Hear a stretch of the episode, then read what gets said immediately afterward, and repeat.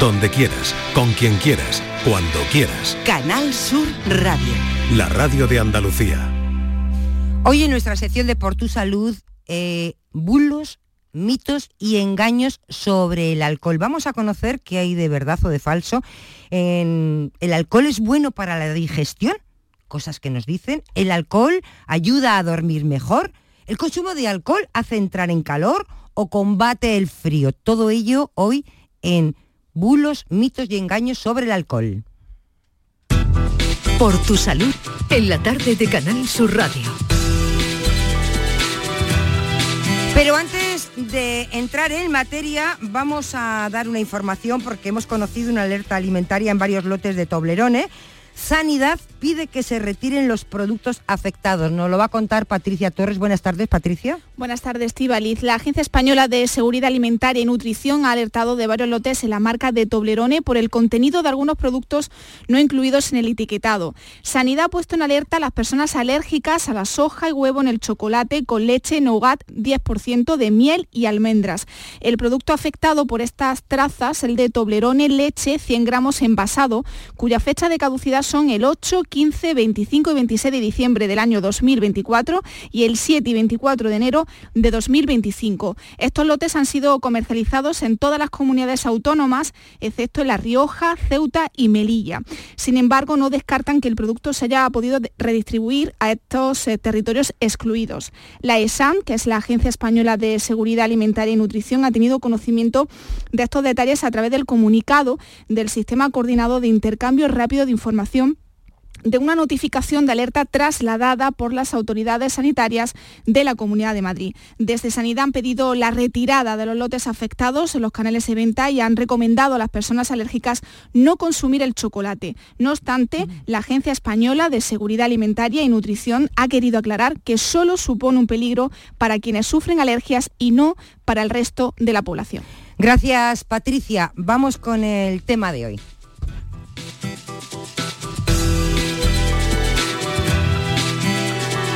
Estamos en época prenavideña, un mes en el que se multiplican los encuentros, bueno, pues con compañeros de trabajo, con amigos y familiares.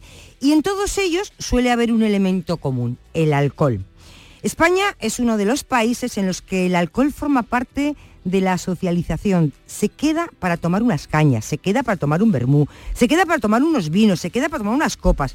Bien sea en un restaurante con colegas, en una casa con la familia, el alcohol casi siempre está presente. Se come con vino, se come con cerveza, se brinda con vino, con cava y se termina la comida con licores. Como ves, el alcohol siempre está presente. Sin embargo, no hay duda, no hay duda de ello de que el alcohol es perjudicial para nuestra salud. La Organización Mundial de la Salud estima que el alcohol es una de las causas de más de 200 enfermedades y trastornos. Por no hablar, por no hablar de los accidentes de tráfico. A pesar de ello, muchas personas creen que el alcohol no solo es perjudicial, sino que es incluso beneficioso. Toman vino creyendo que es bueno, por ejemplo, para el corazón. Licores creyendo que son digestivos. ¿Qué hay de verdad en todo ello? Lo vamos a descubrir hoy de la mano de Carlos Mateo, coordinador del Instituto Salud Sin Bulos y presidente de Socio Drago Alcohol. Carlos, muy buenas tardes. Hola, buenas tardes, Estivaliz.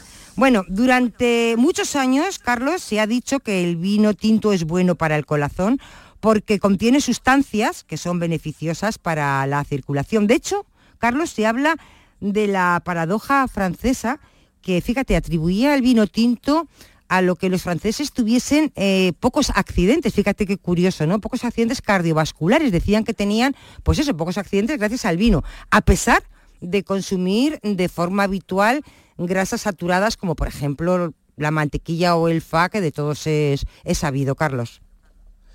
Pues sí, lo que ocurre con los mitos y bulos es que a menudo tienen una parte de verdad, pero son las conclusiones las que hacen la diferencia. Y es cierto que el vino tinto tiene antioxidantes y polifenoles, lo oiremos constantemente, como el resveratrol, que son beneficiosos, claro, sí, pero habría que consumir más de 10 botellas de vino para beneficiarse de este producto, ¿no? de esta sustancia, lo que indudablemente mataría a cualquiera. Eh, también es cierto que se ha observado en algunos estudios que quienes bebían vino en cantidades moderadas con regularidad tenían menos eventos cardiovasculares. Pero ¿eso quiere decir que beber vino reduce los infartos? No. Mm. Lo que parecen indicar estos estudios es que quienes acompañan su alimentación con vino suelen tener estilos de vida más saludables, a pesar de beber vino. Se ha comprobado incluso que una pequeña cantidad de alcohol tiene efectos perjudiciales en el organismo. Es como si se encontrara que quienes tienen eh, menos infartos usan más zapatillas que zapatos y alguien quisiera atribuir a las zapatillas efectos beneficiosos para la salud, en vez de atribuirlo realmente al ejercicio físico que se hace con ellas. Así es. Eh, esto, Carlos, de los estudios, observaciones, puede ser engañoso digo yo, ¿eh? no sé si es cierto. Quizá hay dos hechos que se dan a la vez, pero eso no quiere decir que uno sea la causa del otro, sino que pueden tener, Carlos, relación con un tercero o ser fruto de la casualidad, ¿no? Pues sí, eh, o que sea al revés de lo que pensamos, que lo que queremos que es la causa sea el efecto. A ver, lo voy a explicar con un ejemplo. Un estudio encontró que los consumidores de dulces tenían menos probabilidades de tener sobrepeso o obesidad que los no consumidores. Y eso podría interpretarse erróneamente como si los dulces ayudaran a controlar el peso, pero la realidad es que la obesidad puede llevar a una reducción del consumo de dulces. Claro, los fabricantes de bulos aprovechan estas relaciones para intentar colarnos beneficios que no existen, sean con intenciones comerciales o para un afán de notoriedad, como el típico cuñado enterado que seguro que vamos a sufrir mucho en estas comidas familiares o de trabajo. Y en el alcohol, pues hay muchos intereses que tratan de hacernos creer no solo que no es malo para la salud, a pesar de la evidencia que, que nos demuestra, sino que es incluso beneficioso. Carlos, pues si te parece, vamos a revisar todos esos mitos sobre alcohol con Francisco Pascual. Él es el presidente de Sociodroga Alcohol. Señor Pascual, muy buenas tardes. Hola, muy buenas tardes. Gracias por estar con nosotros. Un día como hoy, viernes, festivo. Bueno, em, señor Pascual, para terminar de confirmar lo que nos comentaba eh, Carlos Mateo, ¿existe algún beneficio del vino en pequeñas cantidades? ¿Alguno? Alguno. Vamos a ver. Yo partiría de la base de considerar que el alcohol, el etanol, que es el alcohol contenido en las bebidas alcohólicas, es un tóxico por lo tanto, tomar un tóxico nunca ofrece ningún beneficio, aunque sea en pequeñas cantidades. Siempre hay un riesgo en algunas personas más que en otras, por ejemplo, en adolescentes, mujeres embarazadas, personas mayores, polimedicadas o que tengan pluripatologías. Pero beneficios, ninguno. Carlos. Bueno, eh, yo creo que en esto del vino pasa lo mismo que con la cerveza. Hay un lobby de los fabricantes de cerveza que asegura que la cerveza es buena para la salud, debido a que dicen que tiene nutrientes que son beneficiosos, incluso en embarazadas. Claro, curiosamente, ninguno menciona el pequeño detalle, el pequeño, de que la cerveza tiene alcohol. ¿Puede alguno de estos beneficios nutricionales compensar los perjuicios del alcohol? Pues, pues la verdad es que no, porque vamos a ver cuáles son los beneficios eh, nutricionales. Es verdad que en la pirámide nutricional todavía aparecen pequeñas cantidades de alcohol bajo el supuesto de unos estudios que a veces tienen sesgos o como en otras ocasiones un estudio que se hizo en Estados Unidos que cuando ves por quién estaba financiado, pues la gran cantidad económica la había puesto la industria alcoholera con lo cual creo que los intereses económicos ya per se lo que hacen es descalificar los propios estudios, con lo cual siempre el riesgo supera el beneficio. Estamos hablando con Francisco Pascual, presidente de Sociodroga Alcohol. Voy a dejar la pregunta, vamos a ir unos minutos a publicidad y retomamos. La pregunta sería, ¿existe una cantidad segura, eh, señor Pascual, de consumo de alcohol a partir del cual se produce un daño después de la publicidad. Escuchas la tarde de Canal Sur Radio con Estíbaliz Martínez.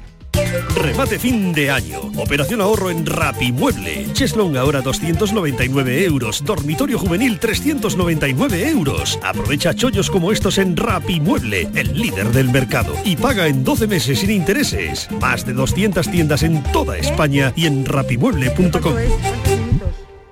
Armilla disfruta ya de su renovada Plaza de las Caserías, un nuevo espacio para el esparcimiento y disfrute de la ciudadanía, sumándose así a su extensa red de espacios verdes y zonas de ocio. Estrategia de Desarrollo Urbano Sostenible e Integrada Armilla Futura Innovación Metropolitana, cofinanciada al 80% por el Fondo Europeo de Desarrollo Regional, FEDER, una manera de hacer Europa. Foro Flamenco de Canal Sur. Antonio Reyes en familia. Este lunes 11 de diciembre te invitamos a disfrutar de una edición especial Navidad de nuestro Foro Flamenco. Desde las 7 de la tarde en el Teatro Fundación Cajasol. Entrada libre hasta completar aforo. Edición especial Navidad del Foro Flamenco de Canal Sur con el patrocinio de la Fundación Cajasol.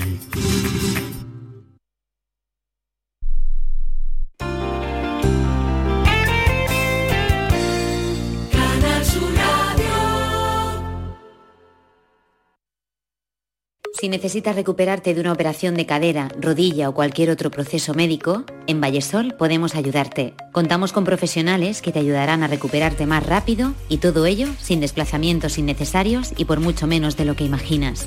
Infórmate en el 924 24 25 o en vallesol.es. Vallesol, te cuidamos diferente porque eres único.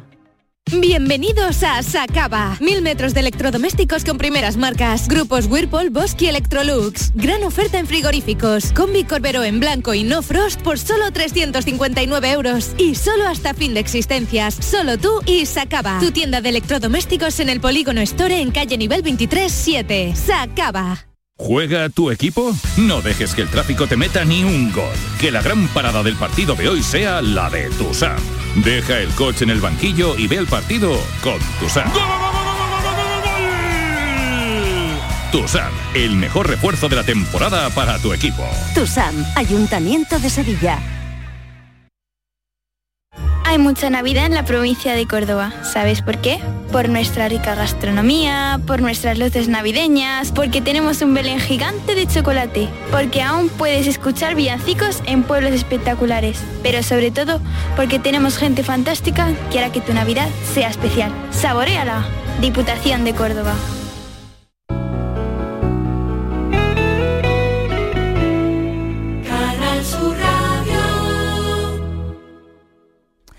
Seguimos en el programa eh, Salud eh, por tu salud. Hoy hablamos de los bulos en torno al alcohol. Eh, como todos los viernes está con nosotros Carlos Mateo y hoy nos acompaña Francisco Pascual, presidente de Sociodroga Alcohol.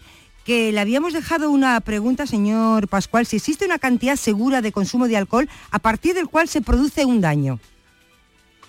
Perfecto, yo creo que esto también lo define el Ministerio de Sanidad en un consenso que publicaron hace un par de años, en que a partir de lo que hemos dicho antes, de que no hay un consumo que no sea de riesgo, podemos entender qué cantidades hasta 10 gramos de etanol al día en la mujer y 20 en el hombre, lo que equivaldría más o menos a un chupito o una caña, esto serían 10 gramos, o una copa de destilado o una jarra, hasta ahí podríamos decir que probablemente no sea nocivo, con las salvedades que he hecho antes. A partir de estos 10 gramos para la mujer y de 20 para el hombre, pueden aparecer complicaciones, sobre todo de tipo orgánico. No estamos hablando de alcoholismo, no estamos hablando de dependencia al alcohol, sino estamos hablando de efectos negativos sobre la salud. Carlos.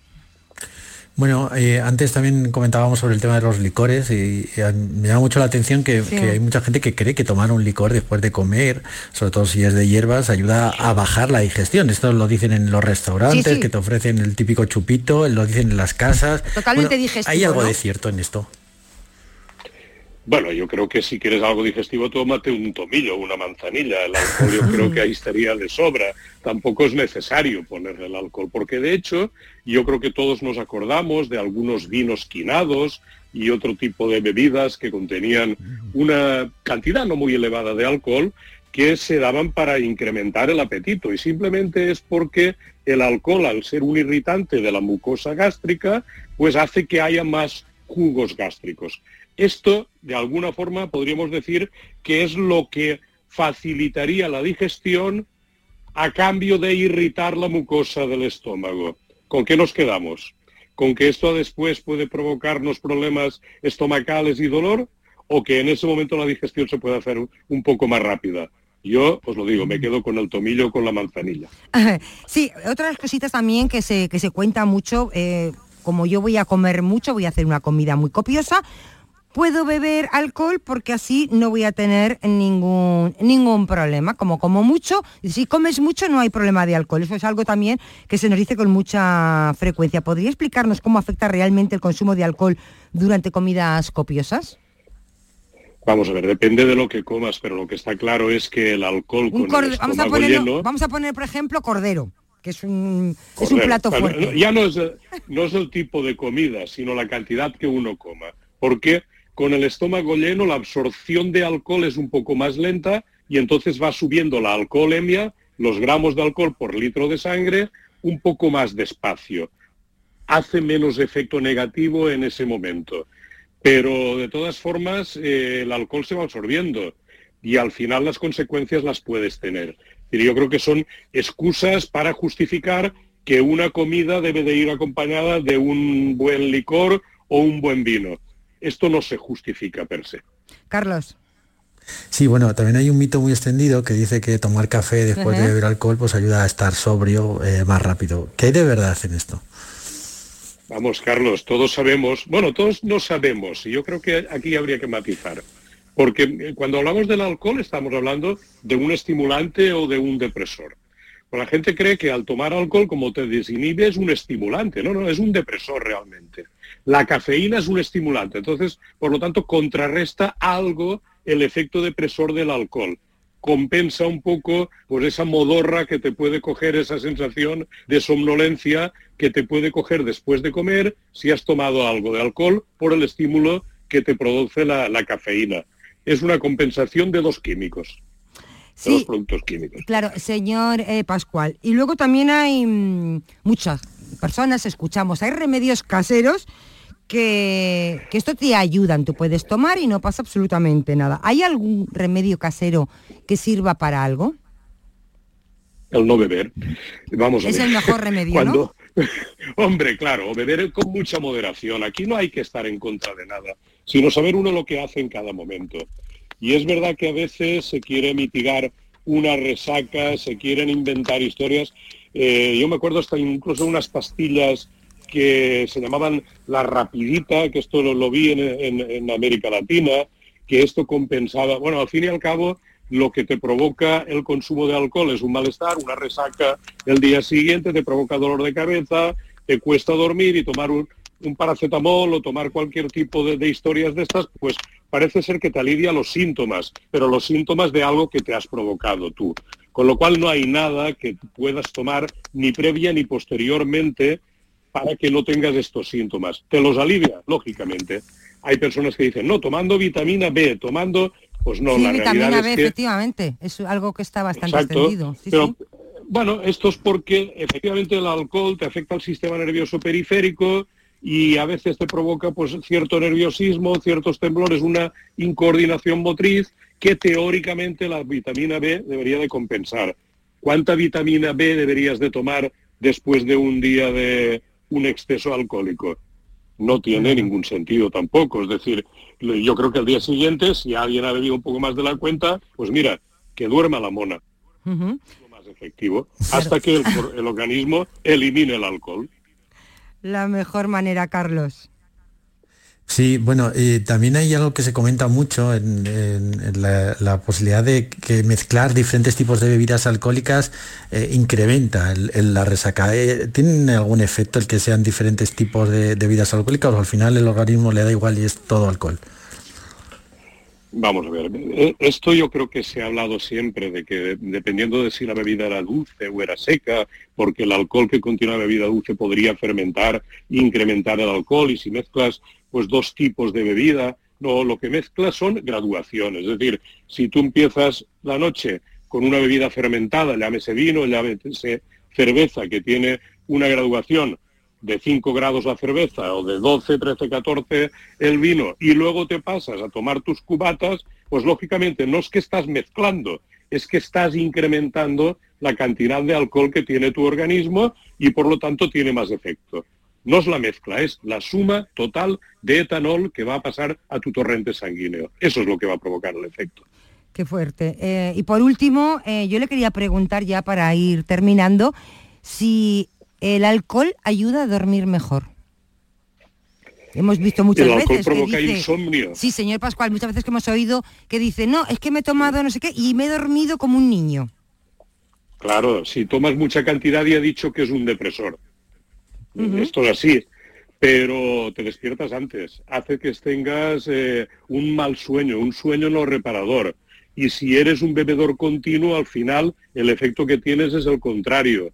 Es decir, el alcohol provoca insomnio. Ahora, claro, si llegas a límites de alcohol, que llegas casi a perder tu conciencia, vas a dormir. Claro que vas a dormir, es que vas a estar casi inconsciente. El alcohol no es bueno para dormir. El alcohol te hace que no tengas un sueño reparador, que descanses peor, que puedas tener pesadillas y que al día siguiente no te encuentres bien.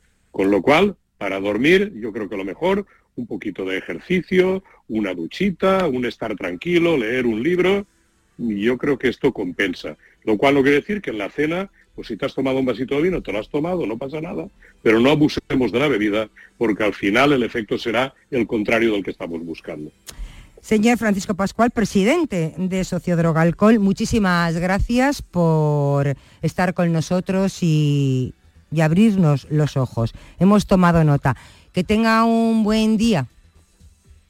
Pues muchas gracias y que terminéis la festividad lo mejor posible. Lo Un intentaremos. Un, saludo. Carlos Mateo, lo que aprendemos, ¿eh? Y cómo, Sí, qué sí, fuerte, qué fuerte, cómo los bulos a veces entran más y nos quedan, nos dejan marca más que, que, que- que- que la realidad, que, que la verdad. Las barbaridades que se dicen con el alcohol, ¿eh? Y que, y que están ahí en la Pues- sociedad, pues que han sí. calado. Sí, sí, sí. Y que lo vamos a oír a todas horas estas fie- fiestas cuando nos juntemos con, con cualquiera. Bebe un poquito que no es malo, bebe por aquí que no, que no pasa nada, no te va a ayudar a dormir. Esta comida muy copiosa con el vino que te va a bajar, lo que tú, lo que hemos estado comentando durante el programa. Pues nada, lo que se ha dicho aquí, ¿no, Carlos? Moderación, moderación y moderación, que el vino bueno tiene poco. El alcohol en general me refiero. De bueno Eso es. tiene poco. Que- sí, que si alguien quiere tomárselo eh, algún vino por, por- porque quiere disfrutarlo, pues eh, no estamos diciendo que no se lo deba tomar, pero no porque crea que le va a tener un beneficio en su salud. Carlos Mateo, coordinador del Instituto Salud Sin Bulos y presidente de Sociodroga Alcohol. Muchísimas gracias un viernes más por estar con nosotros. Te esperamos ya el viernes que viene. Muy bien, pues hasta el viernes que viene. Hasta luego, Carlos.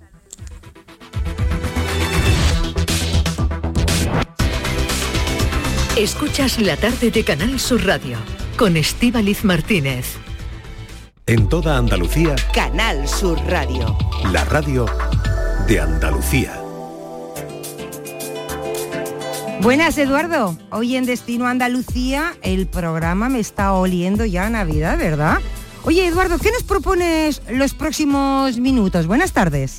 ¿Qué tal, Mariló? Muy buenas tardes. Pues nos encontramos en la fecha en las que estamos, en mitad de un puente, y en los próximos minutos vamos a hablar de cómo se vive la Navidad en dos puntos concretos de nuestra tierra. Por una parte en Jerez y por otra parte visitaremos el Belén viviente más antiguo de Andalucía que se encuentra en Beas de Segura. Ahora se lo contamos. En Canal Sur Radio y Radio Andalucía Información, Destino Andalucía, con Eduardo Ramos. Conoce tu tierra, visita Andalucía. En prácticamente todos los pueblos y ciudades de nuestra comunidad autónoma, la Navidad ya se siente. Iluminaciones, músicas o una amplia oferta gastronómica nos adelanta la llegada de esta fecha única en nuestra tierra. Es imposible en este programa poder acudir a toda nuestra comunidad autónoma. Hay localidades sin duda que lo merecen, así que hemos tomado como ejemplo dos lugares. Por una parte, la ciudad de Jerez, que con su zambomba, villancico, belenes y gastronomía ya está inmersa totalmente en este periodo navideño y además también nos vamos a ir hasta la localidad zorubense de Beas de Segura donde visitaremos el Belén viviente más antiguo de Andalucía que data del año 1970. Y por si quieren algo más alejado de oferta navideña, visitaremos los castillos y palacios que hay en nuestra tierra y sobre las que se ha organizado una ruta inolvidable.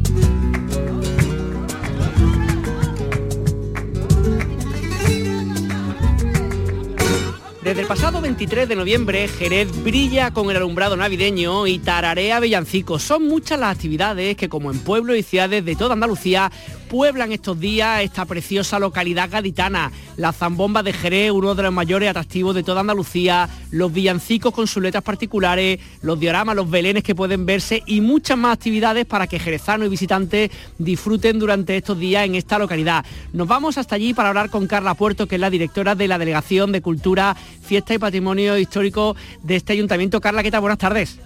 Hola, buenas tardes. ¿Qué tal? ¿Cómo andamos? Muy bien. Oye, siempre hay razones para visitar Jerez, pero estas navidades parece que habéis puesto todos los ingredientes para que haya que visitarla sí o sí, ¿no?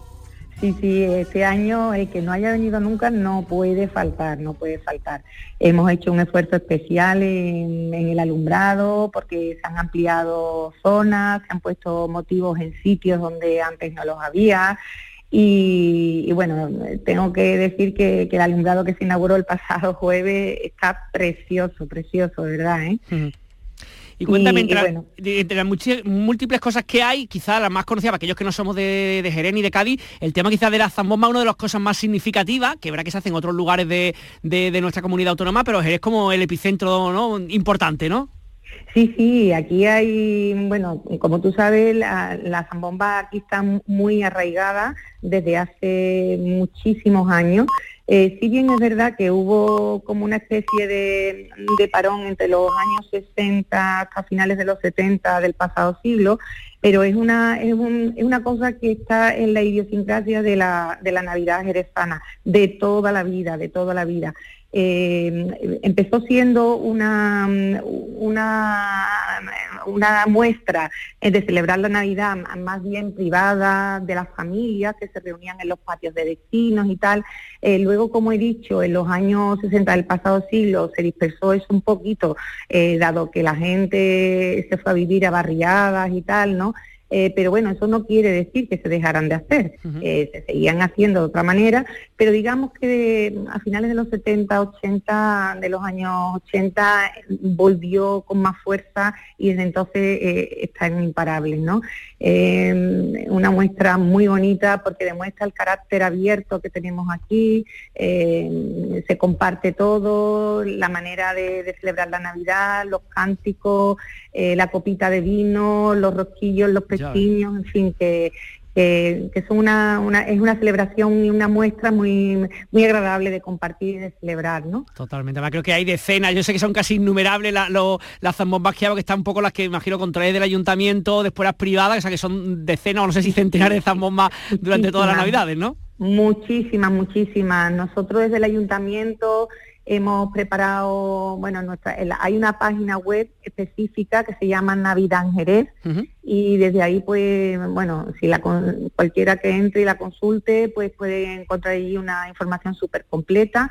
También este año desde el ayuntamiento, como, como novedad, eh, vamos a sacar entre, vamos, ya se ha sacado, vaya, en la semana pasada, eh, porque se ha estado trabajando muy duramente para ponerlo, tener a tiempo justo cuando comenzó ya eh, todas las actividades en plan fuerte, ¿no? Eh, una app eh, que bueno, que desde la, si se mete uno en la página de ayuntamiento, allí habrá un código QR, uno se lo baja y puede tener acceso absolutamente a todo. Eh, porque para facilitar todas las cosas, bueno, hay información de paradas de taxi, dónde están los autobuses, lanzaderas, eh, servicios, o sea, todo tipo de información que le puede interesar no solamente a, la ciudad, a los ciudadanos de Jerez, sino por supuesto a las personas que nos visitan durante, durante esos días, ¿no? También quiero preguntarte, Carla, entre otras muchas cosas que tenéis, los villancicos, que son, sabemos que son típicos de muchos lugares, también de Andalucía, por supuesto de Jerez, pero incluso creo que ahí hay unas letras, en algunos de ellos, unas letras muy particulares, ¿no? Sí, sí, porque bueno, aquí hay una mezcla curiosa, ¿eh? porque como yo te he dicho, la, la zambomba mm, se remonta mucho tiempo, muy atrás en el tiempo, ¿no? La, la celebración de esta fiesta eh, navideña. Em, pero, y entonces, claro, eh, desde antiguo han tirado mucho no solamente de los villancicos tradicionales que pues, se pudieran cantar en otros lugares, sino también de coplillas del romancero, ¿eh? y, bueno, de, la transmisión oral que se ha ido eh, pasando de, de, familia en familia, ¿no? Y luego eso también con la singularidad de que luego mm, en, muchas ocasiones se aflamencan ¿no? las coplillas. Entonces mm, ahí hay una mezcla muy bonita, ¿no? porque hay villancicos que son a lo mejor muy religiosos, otros que van, que no tienen nada que ver, que son coplillas del romancero, como he dicho, otros que van eh, orientados, que son eh, de satírico e incluso burlesco, ¿no? Así como de broma, en fin, que, es una, es una cosa curiosa, la verdad. Sí, sí. Mm, junto con esto tenemos más cosas, claro, la, lista tienes que tener son tan grandes, menos mal que había hecho esa app para que podamos organizarla y ver lo que podemos organizar, pero tengo apuntado el tema de los belenes, los dioramas, la jornada gastronómica del Mercado Central de Abasto, Villancico en el claustro de Santo Domingo, la lista es interminable, ¿no? Sí, sí, hemos preparado por parte, no solamente de la delegación que yo dirijo, sino, hombre, que aquí es un, hombre, la Navidad es muy transversal, ¿no? Hay muchas delegaciones que, que organizan actividades y demás, ¿no? Entonces, bueno, por parte, por eso te digo que es muy importante conectarse a, a la app o a la página web del ayuntamiento, porque ahí va a estar todo volcado. ¿eh? Entonces, bueno, efectivamente, como tú dices, eh, tenemos las jornadas gastronómicas con degustaciones en el mercado de abastos. Los belenes, eh, bueno, Jerez tiene una tradición belenista impresionante. Mm, con ese motivo, desde hace ya muchísimos años, en los claustros de Santo Domingo se organizan, bueno, están tematizados con la Navidad. Tenemos ahí mm, dos, mm, dos exposiciones eh, que bueno, que se, que se inauguraron el pasado 5 de diciembre y desde entonces, bueno, la afluencia de visitantes es tremenda. Eh, bueno, te puedo decir las, las, cifras que registramos el año pasado, que fueron más de 45.000 personas que pasaron en, un mes. ¿eh? Qué Entonces, bueno, hay, hay mucho interés por, lo, por los dioramas y por, por todas estas muestras de, eh, de o sea, de tan arraigada ¿no? en, la, en la Navidad cristiana. ¿no? La verdad que tiene mucho éxito. y, una última cosa, Carla, que nos quedamos ya sin tiempo, pero no quiero dejar de preguntártelo. Además de todo, este año las campanadas de esta casa, de Canal Sur Radio y Televisión, dan la bienvenida al 2024 gracias a una grande, a Lola Flores, ¿no? Eso es maravilloso, sí, sí. La verdad es que, bueno, este año Jerez también ha sido protagonista a lo largo eh, de todo el año porque se, hemos estado, vamos, estamos todavía celebrando el centenario del nacimiento de, nuestra artista Lola Flores, ¿no? Y, bueno, yo creo que con ese motivo también Canal Sur eh, ha hecho ese guiño, ¿no? Hacia la ciudad de Jerez y, bueno, nos ha brindado la posibilidad de abrir nuestra ciudad ¿no? a todos los hogares eh, y, dar la bienvenida a, 2024. Pues nada, que disfrutéis muchísimo de las fiestas que tenéis, que estáis ya, ya aprovechando en Jerez, para aquellos que estén en la localidad, en la provincia de Cádiz, en el resto de Andalucía y en todo el mundo, para aquellos que nos escuchen por internet, que sepan que Jerez es un lugar maravilloso para visitarlo. Carla Puerto, directora de la Delegación de Cultura, Fiestas y Patrimonio Histórico del Ayuntamiento de Jerez, muchísimas gracias por estar con nosotros y que tengáis una Navidad estupenda. Un millón de gracias y felices fiestas a todos y a todas. Un beso. Y al abrigo de un pueblo. En Radio Andalucía Información y Canal Sur Radio, Destino Andalucía con Eduardo Ramos. 50 años desde el primer pesebre, medio siglo de historia El Belén viviente de Beas es uno de los nacimientos vivos más antiguos de Andalucía que se creó en la Navidad del año 1970. Viene siendo organizado desde hace casi medio siglo por la Hermandad de Nuestra Señora de los Clarines. Representa tradicionales escenas bíblicas con niños y animales como protagonistas, donde se pueden ver muchos oficios y modos de vida de antaño. Cristina Gutiérrez, la hermana mayor de Nuestra Señora de los Clarines. Cristina, ¿qué tal? Muy buenas tardes. Hola, buenas tardes, muchísimas gracias. Nada, gracias por estar con nosotros un año más, desde el año 1970, una de las citas, digamos, de, la Navidad andaluza por excelencia, ¿no? Así es, abrimos las puertas a la Navidad, somos la capital de la Navidad por excelencia, primer Belén viviente más antiguo de Andalucía, eh, declarado de interés turístico, la verdad que más de medio siglo, 53 años que cumplimos ya, una historia encargada de muchísimo trabajo de la gente del pueblo, colaboradores desinteresados por la hermandad y luchando cada año para que la tradición siga un año, cada año adelante y, los niños puedan ser partícipes cuando sean adultos de lo que se está mm, construyendo y siguiendo funcionando todas las navidades. Eh, Cristina, para aquellos que no conozcan cómo es este Belén viviente de Bea, exactamente detállanos qué es lo que hay, está todos los días, algunos días, algunas horas, cómo es un poquito para aquellos que vengamos de fuera de la localidad para poder visitarlo. Pues el Belén Viviente está en una nave al final de la avenida Belén Viviente, entrando justo donde se tiene que desviar, hay indicaciones. Allí en una nave ya cerrada, vamos, si, si llueve y el tiempo no acompaña, mm, da igual porque se, también se puede visitar.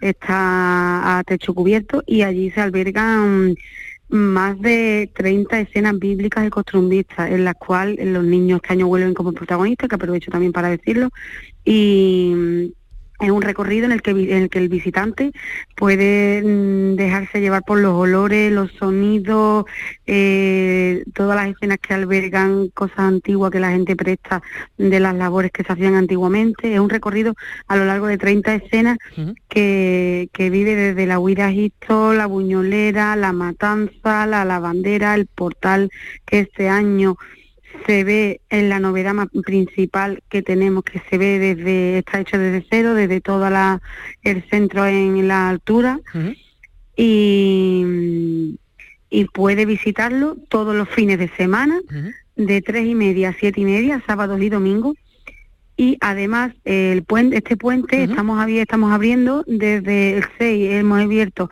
los tres primeros domingos del mes, el 3, el 10 y el 17 de mañana y de tarde y además el 6 y el 8 también estamos abiertos hoy desde por la mañana y por la tarde. Qué bien.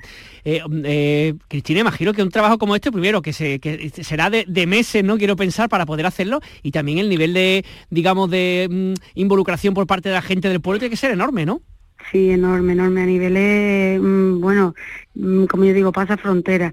Esto es la hermandad, todo el que colabora, colabora altruistamente, bien inglés, carpintero, fontanero, electricista, el que sabe pintar, el que sabe hacer manualidades, todo volcado con la hermandad de Nuestra Señora de los Clarines, la patrona. Es muchísima gente la que colabora desde, desde finales de agosto, cuando terminamos la romería, están ya pensando nuestros directores artísticos en, en qué hacer de nuevo para ponerlo cada año más bonito si cabe y traer novedades para el visitante que viene todos los años. Me has comentado, creo que me ha dicho que había como 30 escenas más o menos en, lo que tenéis este año, de las que hay, que, que has visto, no, no, te digo que me digas alguna, pero de qué es lo que te ha llamado la atención, no sé, por los tonos, por los colores, por el, decorado, qué es lo que te ha sorprendido de este año.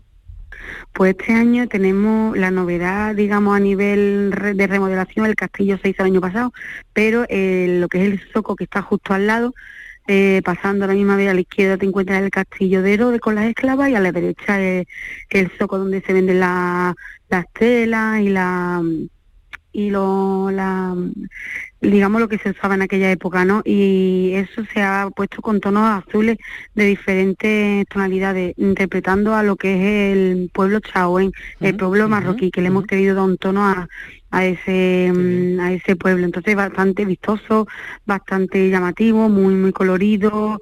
El visitante vamos eh, va a tener eh, los cinco sentidos activados porque olores también pueden pueden probar el aceite que también ofrecemos en nuestro nuestra tienda aceite de nuestro nuestra cooperativa Olivea.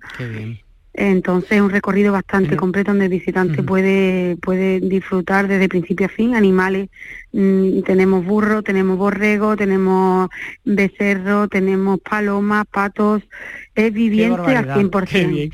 Oye, Cristina, hay una última cosa. Estoy viendo también que, claro, este Belén de Viviente de Bea representa la principal atracción turística del pueblo y creo que desde el ayuntamiento, además de la visita, ha, programado otro tipo de cosas como, no sé, pues rutas de senderismo, estaciones musicales, mercadillo, iluminación con velas, o sea, un montón de cosas para que la gente no solamente vea lo vuestro, que es fundamental, sino muchas más cosas en la localidad, ¿no?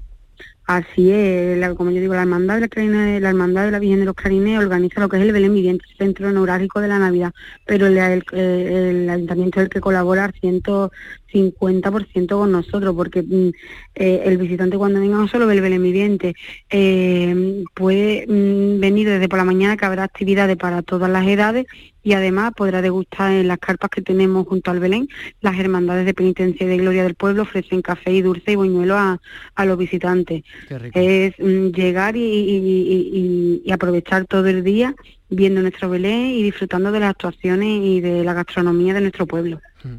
Pues nada, para aquellos que estén interesados, lo que está reconocido como una de las siete maravillas de la provincia de, Huelva, este Belén viviente de Beas, que sin duda hay que visitar y entender otra forma de ver la Navidad y también de, vivirla. Cristina Gutiérrez, hermana mayor de Nuestra Señora de los Clarines, muchísimas gracias por estar con nosotros y que disfrutéis muchísimo estos, estos días en la localidad. Gracias, muchísimas gracias. Y por último decir que toda la información la pueden tener en la página web del Belén Viviente y al número que allí aparece. Está toda la información donde comer, eh, los horarios de apertura y todo. Y cualquier duda al teléfono o al correo electrónico del Belén Viviente que allí aparece.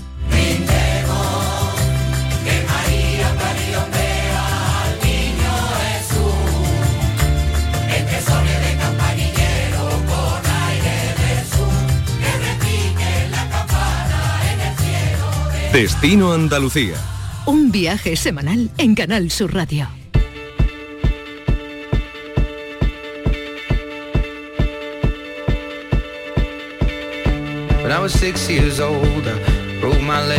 Si está buscando destinos para su próxima escapada, vamos a ofrecer una que seguro no le va a dejar pues algo más que cosas positivas. La red de castillos y palacios de España nos propone distintos lugares, por ejemplo Cuenca, Valencia, Huesca y muchos lugares en nuestra comunidad autónoma, en Andalucía, como Córdoba, como Almería, como Sevilla, prácticamente Málaga, Cádiz, como toda, toda la provincia, para poder conocer lugares únicos y descubrir grandes joyas arquitectónicas, además de planes increíbles. Saludamos a esta hora a Javier Fitzjames, que es el presidente de la red de castillos y palacios de España. Javier, ¿qué tal? Buenas tardes.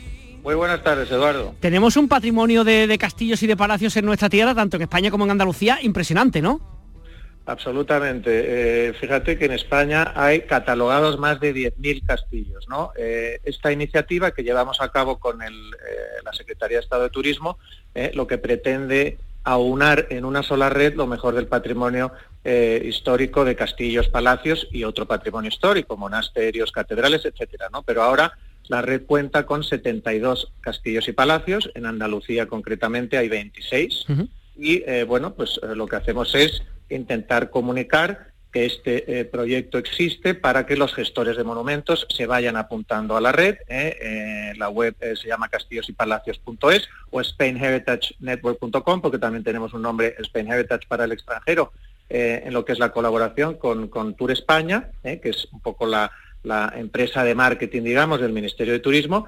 Y bueno, pues eh, la verdad es que entrando en esta web puedes ver cada uno de estos monumentos en un mapa y entrar en su eh, oferta turística. Y entonces tienes desde comprar la entrada para acceder al monumento hasta eventos singulares, experiencias exclusivas, tienes también eh, rutas eh, por la comunidad autónoma o por toda España. Y, bueno pues animar a los oyentes a que conozcan eh, bueno pues estas maravillas unos más conocidos que otros pero otros son grandes desconocidos y lo que pretendemos con esta iniciativa precisamente es que es que se conozcan ¿no?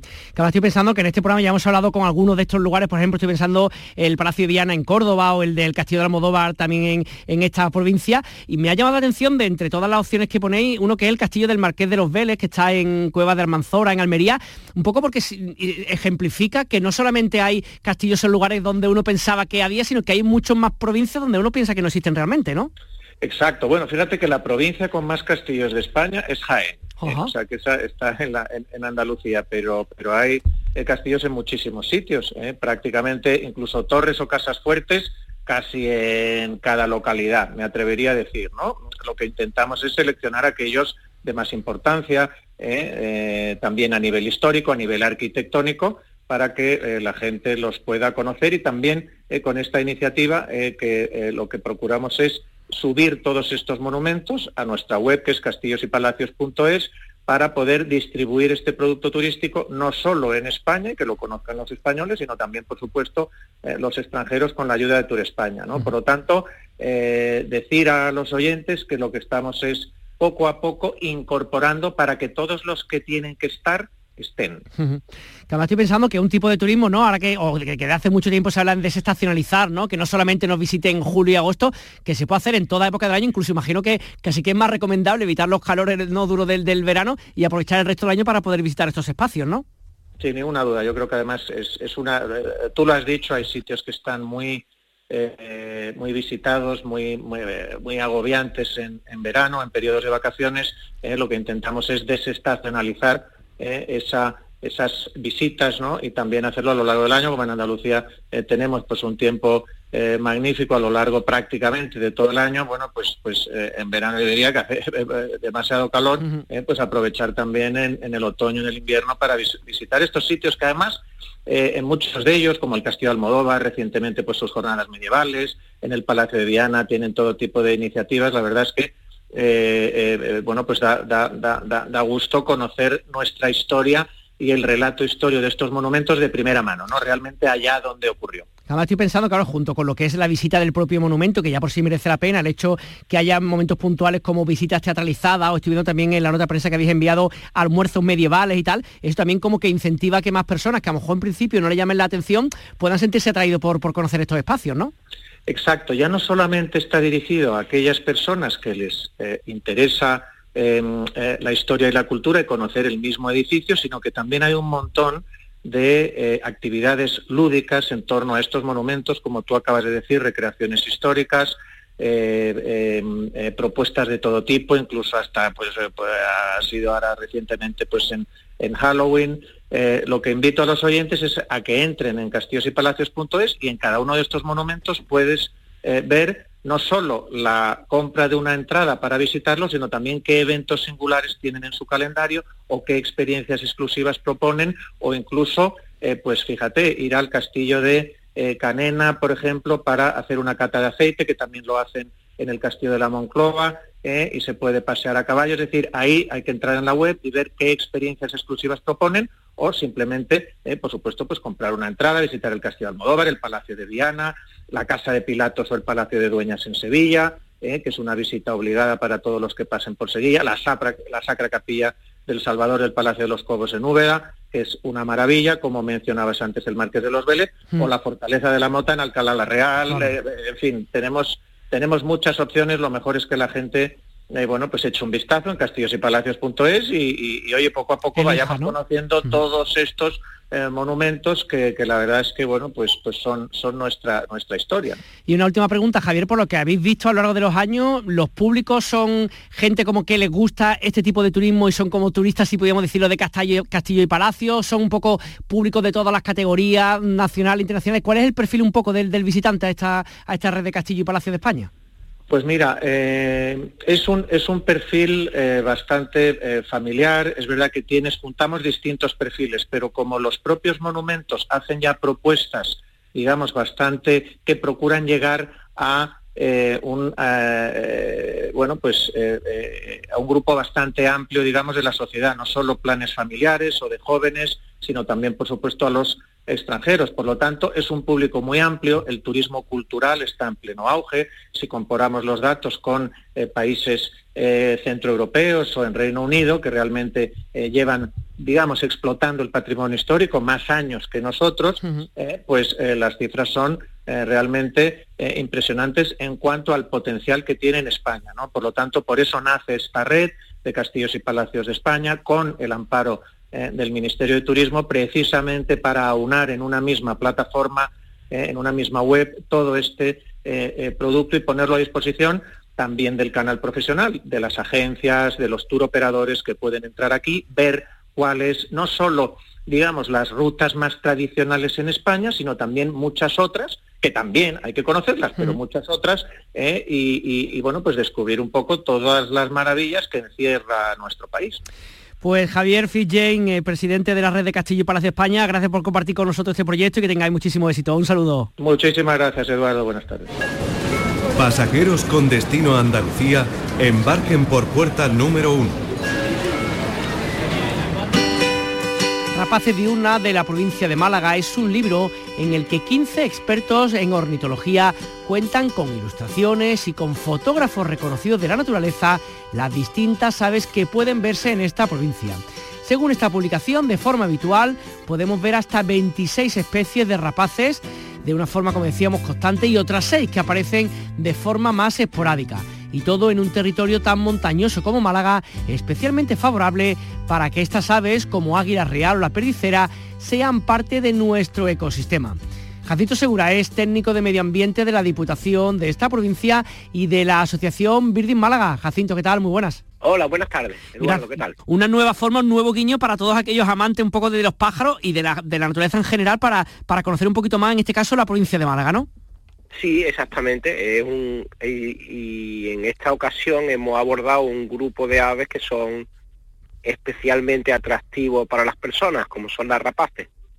Eh, ¿Por qué habéis elegido en concreto este tipo de aves? ¿Por algo en especial? ¿Porque os gustaba, llamaba la atención? ¿Por su presencia? ¿Por su que no haya tanta? ¿Cuál ha sido el motivo de hacer esto?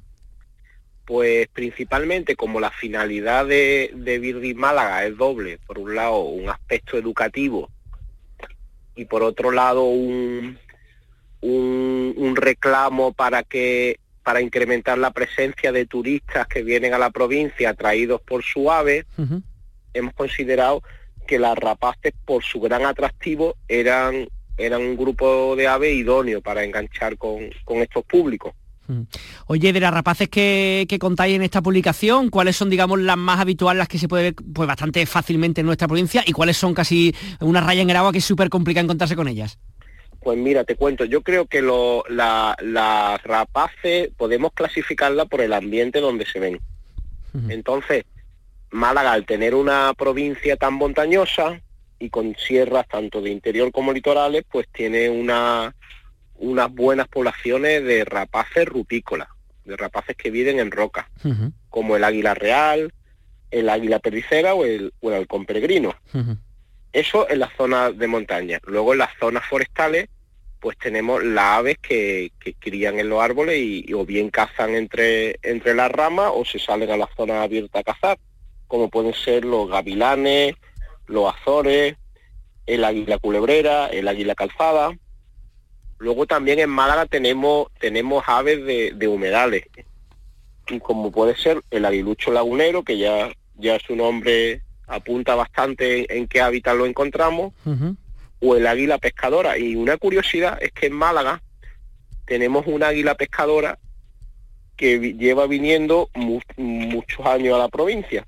Desde 2007, de hecho es conocida entre los ornitólogos locales por la alemana, porque cuando nació en, en una zona del norte de Alemania la anillaron unos científicos en 2007 y desde ese año viene, viene, todos los inviernos a la costa de Málaga, a la zona entre la desembocadura del Guadalhorce y el Bajo Guadalhorce, viene a invernar a nuestra costa. Como tiene una anilla que se puede leer bien con unos prismáticos o con un telescopio, sabemos que es la misma especie y que lleva ya pues pues 15 años visitándolo.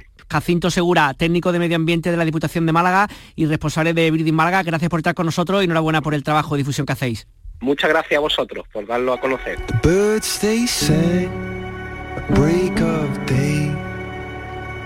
Gracias una semana más por acompañarnos en el programa de turismo que semanalmente hacemos en Canal Sur Radio y en Radio Andalucía Información. Si quieren volver a escuchar esta edición o alguna de las que hemos ido emitiendo a lo largo de los años, pueden hacerlo desde nuestra página web. Disfruten lo que quedan del fin de semana y de este puente y les emplazamos a escucarnos aquí en el programa de turismo dentro de siete días.